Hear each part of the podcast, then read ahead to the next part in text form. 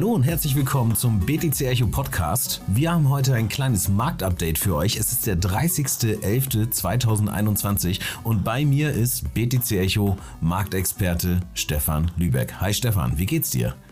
Hi Jan, ja, bei mir soweit alles gut. Der Markt ist wieder durchaus in größeren Bewegungen. Deswegen macht es, glaube ich, heute Sinn, dass wir zusammen da etwas zu erzählen. Fantastisch. Ja, du hast schon äh, mir gesagt, letzte Woche eigentlich schon, dass äh, Ethereum äh, dem Bitcoin so ein bisschen auf die Pelle rückt. Das heißt also, äh, Ethereum wird verglichen zum Bitcoin immer mehr wert, äh, steigt schneller an. Das glaube ich sogar auch mit Blick aufs Alltime high Kannst du uns da vielleicht einmal kurz abholen, was da in dieser Entwicklung Bitcoin versus Ethereum passiert?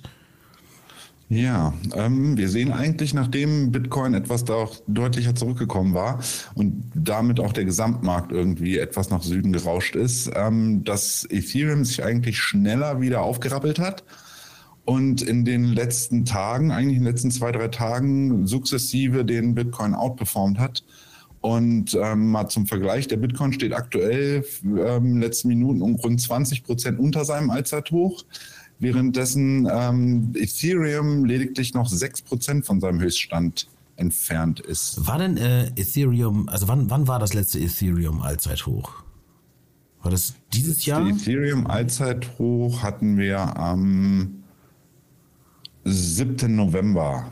7. November. Okay, also eigentlich auch noch gar nicht so lange her. Das heißt, beide äh, Coins an sich auf einem ganz guten Weg, aber Ethereum hat jetzt nochmal nachgelegt. Und wenn ich dich richtig verstanden habe, dann ist äh, Ether jetzt auch gerade aus so einer Konsolidierungsphase ausgebrochen oder also hat sie gerade so knapp äh, überschritten, ähm, was so ein, ein, Wegweiser eigentlich für die Kursentwicklung der nächsten äh, Tage und Wochen sein kann. Was hat es mit dieser Konsolidierungsphase auf sich? Wie funktioniert sowas aus äh, Chartanalyse-Sicht?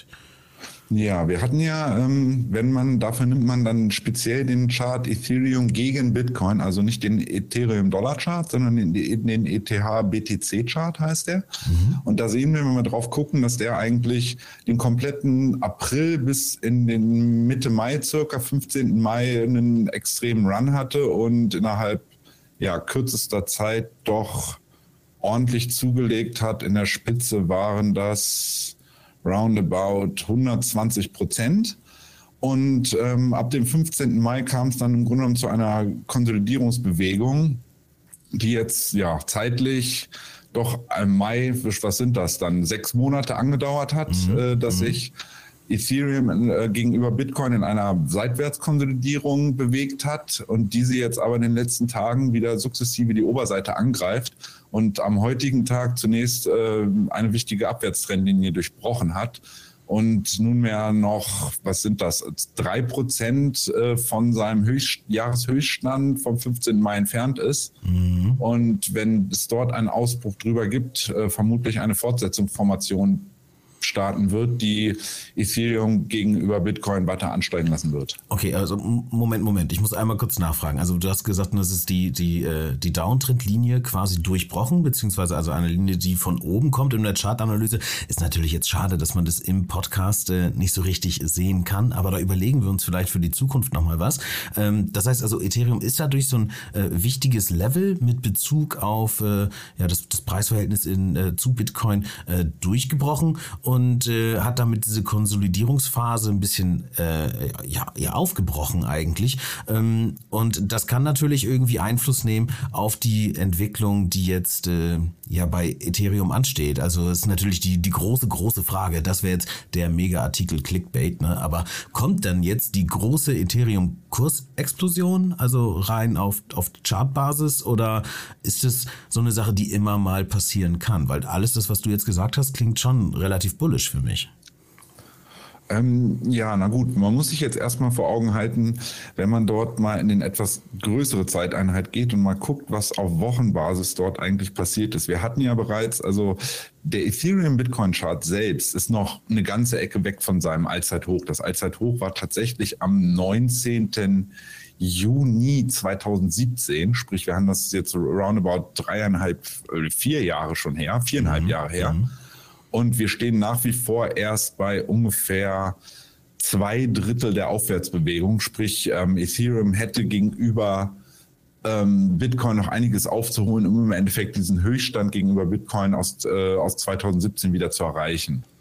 Kurzfristig sagt uns aber diese ja, diese Trendfortsetzungsformation, dass Ethereum potenziell immer weiter ähm, an Stärke gewinnen wird gegenüber Bitcoin, was für mich persönlich als Analyst ähm, einen wichtigen Punkt beinhaltet. Und zwar, wenn man jetzt mal sagt, man hat ja immer sozusagen die Kryptoleitwährung Bitcoin und dann hat man so gesehen die Altcoins, so ja. als, als Gesamt zusammengefasst.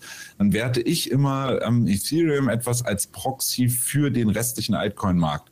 Sprich für mich, oh, jetzt geht's hier auch schon los mit Alarm, entschuldigt bitte, ja, der Markt ist momentan etwas gerade. ruhiger. Ja. ähm, jedenfalls führt es dazu, dass tatsächlich bei einem Ausbruch potenziell der gesamte Altcoin-Markt ähm, in den kommenden Monaten weiter an Stärke gewinnen könnte und wir diese lange erhoffte Altcoin-Rally, Altcoin-Season nicht nur partikular wie im Metaverse oder bei den NFT-Projekten in letzter Zeit sehen würden, sondern dass wirklich in der breiten Masse, dass auch Coins, die jetzt in den letzten Monaten mehr oder weniger ein wenig links liegen gelassen wurden, potenziell jetzt wieder angreifen könnten und wir insgesamt dann sozusagen auf breiter Masse über den kompletten Gesamtmarkt einen äh, ja, durchaus bullische Stärke entwickelt werden könnte. Okay, und das im Endeffekt alles äh, so gekoppelt ein Stück weit an die Kursentwicklung von Ethereum. Jetzt aber mal äh, Charts beiseite sozusagen. Äh, was könnte jetzt die Kursentwicklung äh, von Ethereum noch, noch weiter befeuern. Da gab es ja in der Vergangenheit auch irgendwie ein paar Updates. Im Moment ist, glaube ich, auch das Netzwerk wieder super, super stark ausgelastet. Also Transaktionsgebühren sind wahnsinnig hoch. Äh, was sind so, ich sag mal, die, die zwei oder vielleicht drei Faktoren, äh, wo du sagst, ja, ähm, da könnte, äh, könnte jetzt nochmal äh, eben halt abseits vom Chart äh, was mit Ethereum passieren und das Ganze preislich gesehen noch weiter nach vorne bringen? Ja, es gibt da tatsächlich mehrere Gründe. Zum einen haben wir seitdem Ethereum Update, dem London Update, auch EIP 1559 genannt, haben wir eine Tendenz, dass ähm, äh, das Ethereum sukzessive deflationär wird. Sprich, wir hatten zum Beispiel in der kompletten letzten Woche hatten wir eine Entwicklung, dass mehr Ethereum verbrannt worden, sprich ein Token Burn, der implementiert ist durch dieses London Update. Das sind Transaktionsgebühren, die geburnt werden, ne? Genau, richtig. Mhm. Und das hat dazu geführt, dass im Endeffekt mehr Ethereum, also mehr Ether gerade verbrannt werden, als neue geschürft, also sprich gemeint werden. Ja. Okay, also das eine Verknappung mal, ähm, im Endeffekt des Angebots äh, auf dem Markt. Ja. Genau. Und okay. gerade wenn wir jetzt sehen, äh, dass Fiat-Währungen nach wie vor mit Inflation zu kämpfen haben. Heute, just vor einer Stunde, kamen die neuen Inflationszahlen für die Eurozone raus die nochmals wieder getoppt wurden, sprich die 0,3 Prozent höher lagen als die höchsten Analystenerwartungen, sprich die, die Tendenz, die wir, über die wir ja in, in der letzten Sendung schon gesprochen hatten, die wir bei mhm. Bitcoin aktuell sehen, dass wir die jetzt auch ähm, bei Ethereum im Verhältnis, äh, bei, in Europa sehen und Ethereum wiederum aber das gleiche, im Grunde genommen ja, Charakteristikum hat wie Bitcoin selbst und zwar in der Tendenz deflationär zu werden, was ja. natürlich bei unserer Geldentwertung durch die Notenbanken momentan ein entscheidender und interessanter Faktor ist. Genau, und mit Sicherheit auch dabei hilft, dass Ethereum halt gegenüber äh, Bitcoin aufholen kann, auch wenn da äh, die, die Verknappungsthematik äh, ja ohnehin auch besteht. Aber gab es vorher bei Ethereum so nicht, erst seit dem London-Update eben. Äh, das also ein Punkt, äh, Deflation und ähm, darüber hinaus? Darüber hinaus ist, auch wenn er in den letzten Wochen vielleicht etwas abgeebbt ist, haben wir nach wie vor einen großen Hype um die Non-Fungible Tokens, die NFTs. Sprich, ähm, Leute brauchen, um NFTs kaufen zu können, sei es jetzt auf, auf einer der großen Seiten wie OpenSea oder sei es ähm, selber bei neuen Projekten teilnehmen zu wollen, brauchen sie Ethereum, um sich derartige NFTs minden zu können oder kaufen zu können. Also wenn es denn Sprich, auf der äh, Ethereum-Chain stattfindet.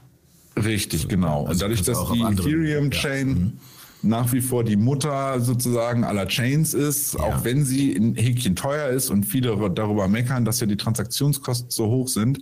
Momentan ähm, zwar versuchen Solana und andere Projekte aktuell dort ein bisschen und Avalanche etwas in die Fußstapfen zu treten, aber noch ist es nun mal so, dass ja die, die große Mehrheit oder das, das also wie soll man sagen, das meiste Geld oder das meiste Transfervolumen eindeutig weiterhin auf der Ethereum-Chain passiert. Und ja, wir dadurch halt sehen, dass der Bedarf an Ethereum einfach weiter hoch ist. Also das heißt äh, deflationäre Entwicklung, eine Verknappung des Angebots und gleichzeitig halt aber eine gleichbleibend hohe oder vielleicht sogar ein bisschen gesteigerte Nachfrage äh, durch eben Entwicklungen wie den NFT-Hype. Und Jetzt ist aber noch irgendwie mehr oder weniger Breaking was, äh, was dazugekommen, denn in der letzten Folge, als wir gesprochen hatten, haben wir auch über Bitcoin ETF gesprochen, die es da schon einen kleinen Moment gab. Und wenn ich dich vorhin richtig verstanden habe in der Vorbereitung auf die Folge hier heute, ähm, dann ist da auch gerade ein äh, Ethereum, also ein ETH, ETF, ähm, Antrag bei der SEC eingegangen oder auch schon bewilligt worden ich, ich weiß es gar nicht genau, Kelly Strategic ETF Trust ist da der, der Emittent. Ein Name, den ich jetzt vorher noch nicht gehört habe. Ist das ein neuer Player auf dem Markt oder wie ist da der aktuelle Stand? Äh, genau, richtig. Also mir persönlich tatsächlich sagt dieser, äh, dieser Fund oder dieser Trust tatsächlich auch nichts. Jetzt ist es so, man muss dazu im Hintergrund wissen, dass zwei große Anbieter mit ProShares und FunEgg, die selber schon mal ein Filing bei der, bei der SEC gemacht hatten, also die auch, äh, hatten. Die, die auch als Bitcoin-ETF, äh, also Future-ETF-Emittent aktiv sind aktuell. Das ist so richtig, ne? Genau, richtig. Ja. Und die sind sowieso weltweit riesengroße ETF-Anbieter, ja. die sich da in Stellung gebracht hatten. Und ähm, dieses Filing, also im Grunde genommen bei der SEC eingereicht hatten, dass sie selber planen oder wünschen, ein, ein ETF auf ähm, Ethereum irgendwie starten zu wollen, haben dieses ähm, ohne wirklich einen Grund zu nennen, vor rund drei Monaten zurückgezogen, das Filing. Okay. Aus, auf eigener Seite. Vermutlich, es gibt, man kann nur mutmaßen, dass zu diesem Zeitpunkt ähm, die Chancen auf eine Bewilligung sehr klein standen und sie dann vermutlich gesagt, vielleicht waren es Kostengründe, vielleicht haben sie gesagt, okay, wir gucken nochmal, wir beobachten lieber nochmal. Jedenfalls haben sie das zurückgezogen und jetzt kam aber tatsächlich gestern ein neues Filing rein von diesem besagten Kelly Strategic ETF Trust, ähm, der jetzt ja, auf ein neues versucht, ähm, einen future-basierten Ethereum-ETF aufzulegen. Mhm. Okay, das heißt also auch da nochmal eine Entwicklung, ich sag mal, ähm, äh, off-chain, mehr oder weniger, also im, im Bereich der ähm, ja, normalen äh, Finanzmärkte. Gut. Richtig. Also, ähm, aber Stefan, äh, jetzt einmal äh, Strich drunter unter die gesamte Rechnung. Was können wir denn jetzt äh, von Ethereum, ich sag mal, für die nächsten Tage und Wochen erwarten? Also, wovon, wovon gehst du aus? Also ich sag mal, dadurch, dass wir wirklich, wenn man jetzt mal, da sollte man nur nicht vielleicht in, sag ich mal, in den kurzen Zeiteinheit gucken und sich freuen und sagen, oh, der bricht da jetzt gleich aus. So ein Ausbruch, der sich über Monate hinweg zieht, der will auch erstmal bestätigt sein. Mhm. Was wir wollen, ist im Grunde genommen, dass wir dieses Hoch vom ähm, Mitte Mai, dass dieses Hoch angegriffen wird und bestmöglich ähm, übersprungen wird. Und wir dann aber auch sehen, dass dort, ja, sag mal, weiter Käufer, Käufer aktiv sind und der Kurs dann sukzessive zu neuen Jahreshochs ähm, ja, ansteigt und immer weiter irgendwie versucht, sagen wir mal, tendenziell langsam und kontinuierlich in Richtung seiner Hochs, ähm, zum einen des Allzeithochs aus dem, aus dem, aus 2017 und dann nochmal aus dem Januar 2018, da haben wir auch nochmal ein relevantes Hoch gehabt, ein markantes, dass ähm, Ethereum gegenüber BTC versuchen wird, dorthin weiter anzusteigen, was natürlich gleichbedeutend damit ist, dass auch der Ethereum Dollar Chart immer weiter steigen ja. wird und ja. äh, vermutlich wenn die Tendenz anhält, zeitnah sein eigenes Allzeithoch äh, bei 4.864 Dollar überwinden kann und dann womöglich Kursziele oberhalb der 5000 bestmöglich uh, um die 6000 Dollar erstmal an, anvisieren könnte. Okay, alles klar. Ja, äh, spannend. Ich bin ähm, auf jeden Fall, ähm, ich sag mal, positiv gestimmt mit dem Blick in die Zukunft, äh, was Ethereum angeht, aber ich glaube auch, äh, was den gesamten Markt angeht, einfach durch die Entwicklung, die wir jetzt so über dieses Jahr verteilt ähm, gesehen haben. Und ich würde meinen, äh, Stefan, ich glaube, wir sind grob durch. Du hast schon gesagt, also wenn Ethereum sich so bewegen sollte und tatsächlich dort an diese Erfolgsstory gegenüber Bitcoin anknüpfen kann, dass das mit Sicherheit auch einen positiven Impact haben wird mit Blick auf den Altcoin-Markt.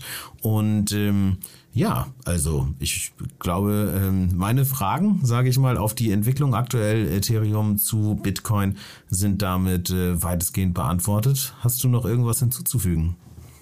Ähm, nee, du hast eigentlich schon alles gesagt. Also wir können uns, äh, denke ich, wenn wir da wirklich einen Ausbruch sehen, auf einen, einen angenehmen nächsten drei bis sechs Monate vorbereiten, auf denen dann hoffentlich auch die äh, Altcoins und teilweise auch verschmähten Altcoins, die in den letzten Monaten mehr oder weniger nicht großartig Bewegungen gemacht haben, dass da wieder neues Feuer reinkommt und die auch mal wieder anfangen, ihre Höchststände aus diesem Jahr anzugreifen.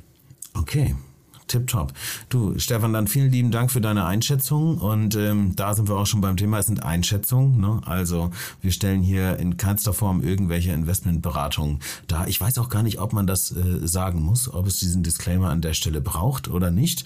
Ähm, weil äh, ja, findet im Endeffekt so nicht statt. Ich, ne? ich würde vielleicht an der Stelle, wenn ihr euch ein bisschen aktiver dafür interessiert und nicht jetzt so die klassischen, sag ich mal, Hodler sind, die, die langfristig über Jahre oder meinetwegen Jahrzehnte planen, sondern ihr da ein bisschen aktiver das Ganze verfolgen wollt, könnt ihr sonst auch gerne mal bei uns im Telegram vorbeischauen, den es auf der Internetseite bei uns den Link dazu gibt auf btcecho.de. Mhm. Ähm, und alternativ dort auch vertiefend haben wir sogar den Link zu einem weiteren Channel, wo wirklich dezidiert über Trading und über ähm, Ziele, über potenzielle Einstiegsmarken äh, gesprochen wird, sprich sich etwas aktiver ausgetauscht wird über potenziell Kursenentwicklungen am Kryptomarkt und vor allem auch mit dem Hintergrund, was zu lernen, ne? äh, sich selbst ein bisschen was drauf zu schaffen und äh, Chartanalyse zu verstehen, um zu gucken, was macht man da eigentlich und auch natürlich ähm, ja vielleicht auch so eine kleine äh, Weiterbildung in Sachen Research. Also wo kann ich mir vielleicht auch weitere Fundamentals noch anschauen oder mich über irgendwelche Projekte informieren, die ich interessant finde. Okay, genau. gut. Stefan, dann vielen lieben Dank äh, und ihr Lieben da draußen, wenn ihr äh, mit uns diskutieren wollt, Stefan hat es schon gesagt, schaut einfach in den Channel vorbei oder guckt natürlich auch auf den Social Media Kanälen vorbei, lasst uns einen Kommentar und gerne auch ein Like da. Wir freuen uns auf das nächste Mal und ähm, ich würde sagen, bis dahin alles Gute, ja? Bis dann. Ciao.